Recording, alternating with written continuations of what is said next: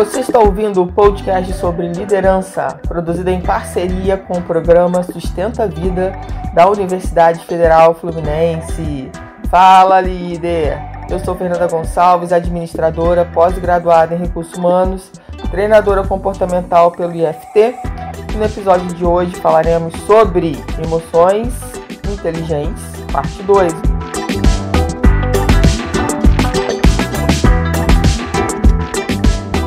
Vamos dar continuidade ao podcast anterior. Bom, espero, como sempre, que você esteja muito bem. E se você não escutou o podcast anterior, o que eu vou tratar aqui nos próximos podcasts é sobre o livro chamado Emoções Inteligentes, do Tiago Brunet. E eu quero falar com, com vocês hoje, né, da, do capítulo 2 desse livro, a gente vai conversar um pouquinho sobre isso. Mas antes, quero dizer para você que para você me seguir lá no Instagram, eu Fernanda Gonçalves.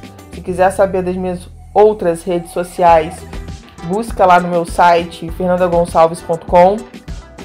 Vai ser uma honra aí poder conversar com você, por exemplo, no Instagram, me chama no direct, fala que você ouviu o podcast, o que você tem achado, a sua opinião é sempre muito importante e sempre vai ser o termômetro, né, para que a gente possa estar tá fazendo o trabalho cada vez melhor. Mas para isso eu preciso do seu feedback. Então, pode me falar lá no Instagram, mandar notícias, que a gente vai bater um papo. É sempre muito importante, tá? Conto aí com o seu feedback. Vamos falar nesse capítulo 2 sobre treinar as emoções.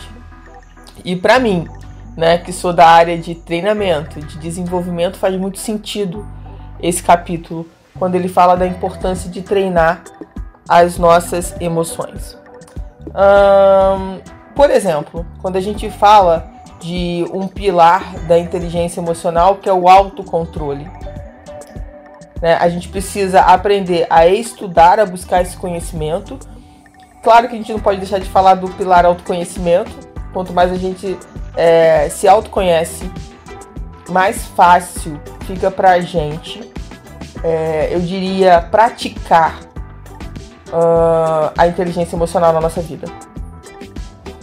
E a gente precisa aprender a parar de ficar julgando os outros, olhar as pessoas, olhar o que está acontecendo fora da gente, que a gente não tem controle, e se permitir né, olhar para dentro né? Olhar para dentro de si e dizer, nossa, o que, que eu posso melhorar? E para a gente melhorar alguma coisa, a gente precisa treinar. A gente precisa debruçar horas sobre aquele assunto, praticar aquele conhecimento. É assim que a gente treina, é assim que a gente aprende. Então, minha primeira pergunta para você nesse podcast é aí: você tem parado para olhar o que você precisa melhorar em você? se você ainda não teve esse olhar para você, às vezes tem as pessoas que você ama apontando para você o que você pode melhorar. Preste atenção aos sinais. E ele fala né, sobre a questão do autocontrole. É, será que de fato, na prática, né, quando alguém pisa no nosso calo, quando alguém discorda da gente, né? Como é que você age? Ou você simplesmente reage? Como é que é quando alguém te corta no trânsito, xinga a sua mãe, né? Como é que você se comporta? No mesmo padrão, também xinga, buzina, vai atrás, fica colado. Como é que é? A gente está falando de autocontrole. Então você é uma pessoa que tem buscado é, o seu autocontrole ou está totalmente descontrolada, fazendo as coisas, sabe, sem pensar, só reagindo, só no famoso automático? Às vezes, né, quando a gente fala autocontrole, a pessoa só pensa nos momentos em que ela está bem. Então é fácil ter autocontrole quando você está bem. Quando não tem ninguém pisando no seu carro, quando não tem ninguém te xingando, quando não tem ninguém dizendo que não concorda com você, que você está errado. É moleza ter autocontrole. Eu quero saber se você tem autocontrole de fato quando as coisas não estão indo bem. É disso que a gente está falando aqui. tá? E aí você precisa buscar aí na sua vida, né, essas questões que já aconteceram com você, porque já aconteceu, com certeza. E como você se comportou? E como que foi? Como que você pode melhorar o seu autocontrole? Eu quero que você reflita sobre isso. Outra coisa importante que ele fala, e até um tempo atrás eu conversei sobre isso com uma amiga minha, né? É a questão da empatia. Se eu pegar aquele exemplo lá do cara que te cortou, xingou a sua mãe, né, no trânsito, ficou buzinando, enfim, fez um sinal obsceno. É... Será que, que essa pessoa está vivendo? Será que o que, que ela está passando? Às vezes ela pode estar tá com uma pessoa doente dentro do carro, né, precisando ir para o hospital. Às vezes não é nada disso, às vezes ela saiu atrasada, enfim. Eu não estou querendo aqui né, que você seja é, uma pessoa que, poxa, então tudo que aconteceu eu preciso ter empatia? Seria bom. Por que, que eu tô te falando sobre isso? Porque quando a pessoa tá te cortando lá, quando ela tá te xingando, fazendo algum sinal obsceno, não é sobre você, é sobre ela. É sobre o estado que ela está naquele momento.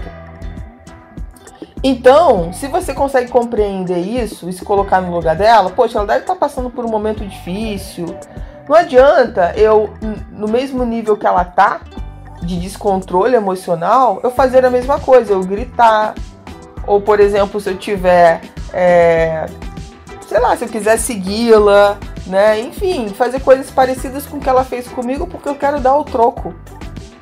Porque o que ela fez comigo não é certo, então eu vou repetir. Se o que ela fez com você não é certo, por que, que você vai repetir o que ela fez de errado? Então, é pra gente pensar o seguinte: se você pensar, é mais leve de você relevar. Pô, essa pessoa deve estar no bom dia, essa pessoa deve estar com algum problema, né? Essa pessoa devia ter saído de casa mais cedo. Você começa a entender que não é com você e é com ela esse comportamento. Isso vai te ajudar com certeza com relação ao seu autocontrole e com relação à sua empatia, porque a gente não sabe como é que está sendo o dia daquela pessoa.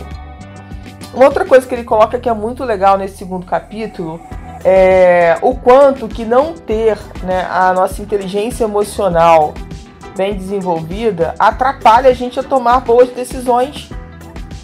Porque a gente muitas vezes perde negócios, perde amizade, perde mais o que? Perde os familiares, perde tanta coisa na vida, boas oportunidades, porque a gente não soube tomar a decisão certa.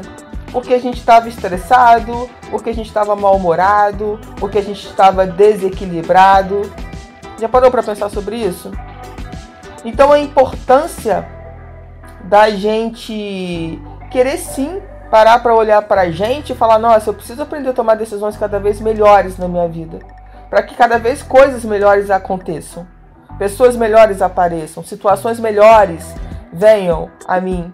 Mas para isso eu preciso aprender a tomar as decisões corretas. E tem gente que quer tomar decisão de cabeça quente, quer tomar decisão estressada ou muito emocionada, e isso pode te levar a tomar decisões que se você tivesse num equilíbrio, você não tomaria. Então é importante a gente poder, isso tem a ver com autoconhecimento, né? Você olhar e falar, olha, agora eu não vou decidir sobre isso. Porque o mundo, de uma certa forma, é, ele pressiona a gente a tomar as decisões logo. Sabe? Parece que tudo passou a ser rapidinho no mundo que a gente está vivendo. Já tiveram essa percepção? Toma decisão logo, tá esperando o quê? Deixa de ser lerdo, deixa de ser lerda. Não, eu vou te dizer. Tome a decisão na hora que você achar que tem que tomar. Analise os fatos. Pare para refletir. Sai dessa emoção muitas vezes ruim que tá te dominando para você ser tendencioso para um lado ou ser extremista demais para um determinado lado. Sai, sai de você se você puder, né? E olhe para você sem essa emoção que está te perturbando, que está te atrapalhando a tomar essa decisão. Entende o que eu estou tentando colocar aqui para vocês? Muitas vezes a gente precisa desse nosso momento, desse nosso movimento para tomar decisões melhores, porque tem sempre alguém apressando a nossa decisão. Ué, vai resolver isso quando? Vai tomar essa decisão? É claro, gente, que também não é para arrastar a questão, né, empurrar com a barriga o resto da vida. Não é disso que eu tô falando.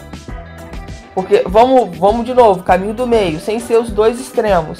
Aquele que toma decisão rapidinho, reage a tudo, ou aquele que nunca toma decisão, que vai empurrando com a barriga anos e anos. Eu tô falando do caminho do meio. Então preste atenção sobre isso, porque cada vez que você treina mais a sua inteligência emocional, cada vez que você treina mais os seus gaps, você consegue tomar decisões melhores na sua vida. Uma coisa também muito importante dentro desse contexto é saber lidar com as diferenças. Ninguém vai enxergar um fato da mesma forma que você. Por quê? Porque, por exemplo, eu tive uma determinada criação, eu tive determinadas experiências. Uma outra pessoa teve outras experiências, teve outra educação, teve outras culturas. Quando existe um fato, para eu analisar e para aquela outra pessoa analisar, nós vamos analisar de formas diferentes. É simples, porque cada um tem uma experiência de vida. Então, quando eu entendo que isso é absolutamente normal, de repente aquela pessoa vai olhar aquele fato por um lado que eu nunca olhei, que eu nunca pensei sobre essa percepção, e essa pessoa me trouxe isso. Assim como também o contrário, eu posso levar uma percepção desse fato que a pessoa nunca tivesse pensado sobre isso. Isso é de novo, gente, empatia. Isso é de novo respeito. Respeito. O que mais nós estamos precisando nesse momento é respeitar as diferenças. E quantas vezes a gente quer impor a nossa verdade? A gente quer impor o que a gente acha que é o certo, que as outras pessoas precisam cumprir. Então, inteligência emocional é aprender a respeitar também as diferenças. E mais do que nunca, no momento que nós estamos vivendo no mundo, nós precisamos mais disso. Respeitem as diferenças. A sua verdade não é a verdade do outro. Então aprenda a ouvir, aprenda a respeitar. E uma outra coisa que ele fala muito legal também, que é algo que eu vivo falando, né, que é não se vitimizar e ser autorresponsável pelas suas escolhas. Então é parar de ficar dando desculpinha. Eu, eu, isso acontece comigo porque eu sou pobre, porque eu nasci nessa comunidade, porque meu pai e minha mãe me criaram assim, porque todo relacionamento que eu tenho é assado, porque todas as empresas que eu trabalho eu me demitem, porque eu só tenho um chefe carrasco, porque eu não tenho nenhum amigo que presta, e você vem num mimimi, numa chatice de se colocar como vítima das situações, como se você não tivesse poder nenhum de alterar isso, sabe? Como se você fosse a pessoa manipulada na história. Só que você, quando você entende que você é autorresponsável que as pessoas que estão na sua vida você escolheu, que os empregos que você teve você escolheu, que o que você está passando de alguma forma você escolheu e a questão está em como lidar com esses desafios. Porque você pode perguntar para qualquer pessoa. Todo mundo já teve um relacionamento com uma pessoa difícil.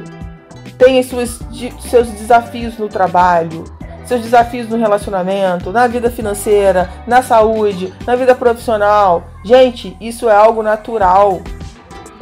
Quando você se vitimiza, você se coloca como a coitadinha ou o coitadinho da história e não faz nada para alterar aquilo, porque você é vítima. Agora, quando você se coloca como a pessoa, o protagonista que vai resolver aquela situação, tudo muda. Tudo muda. Só que para isso mudar, você precisa entender que você é autorresponsável pelas escolhas. Tudo que aconteceu na sua vida até agora não foi mero acaso. Foram as suas escolhas, talvez boas, talvez ruins, a gente já falou sobre isso minutos atrás, né? Sobre saber tomar as decisões cada vez é, de uma forma né, que traga impactos positivos para nossa vida. Tomar decisões melhores. E tem uma coisa que eu quero fechar esse podcast, que ele fala aqui no segundo capítulo, que é sobre propósito, né? É, você vive o seu propósito, ele coloca um exemplo aqui, né, quando ele descreve, muito interessante. Ele pergunta o seguinte: como é que uma pessoa descobre qual se está vivendo o seu propósito de vida? E ele diz: é muito simples. Se caírem 10 milhões de dólares na sua conta amanhã, você vai continuar fazendo o que você faz hoje? Se a, pessoa, se a resposta da pessoa for não, provavelmente ela não está vivendo o seu propósito. Olha só que interessante. entende que o dinheiro só vai te proporcionar é, oportunidades melhores do que você já faz, porque você já está atuando no seu propósito. E se a resposta for não, eu mudaria completamente a minha vida, nunca mais eu trabalharia com isso, que isso que eu trabalho é um, é um problema sério na minha vida, só traz problemas. Você entende? Olha só como é que muda. Então você já não está no seu propósito. E você precisa, obviamente, descobrir esse propósito. E aí, gente, é buscando treinamento e estudando muito. Muito. Faça disso é, algo realmente como se fosse uma rotina na sua vida. É incrível. E eu sempre falo que o caminho do autoconhecimento, do desenvolvimento, é um caminho sem volta, porque a gente ama, ama fazer isso, a gente vê o quanto que a gente progride, quanto que a gente cresce, o quanto que a gente evolui, descobrindo tantas coisas sobre nós. E é muito mais sobre nós do que sobre os outros. Não é sobre mudar os outros, porque a gente não muda ninguém mas é com a gente. Qual é a mudança né, que a gente precisa fazer em nós mesmos para termos um mundo muito melhor?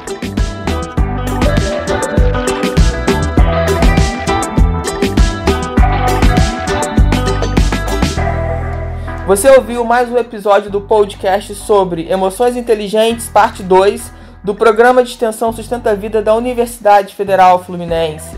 Caso deseje enviar alguma mensagem ou dúvida a um de nossos especialistas, basta escrever para podcast@sustenta-vida.com, colocando no assunto da mensagem o nome do especialista desejado. Para mais informações sobre nossos projetos, acesse sustenta-vida.com, nosso-ed.com e fernandagonçalves.com.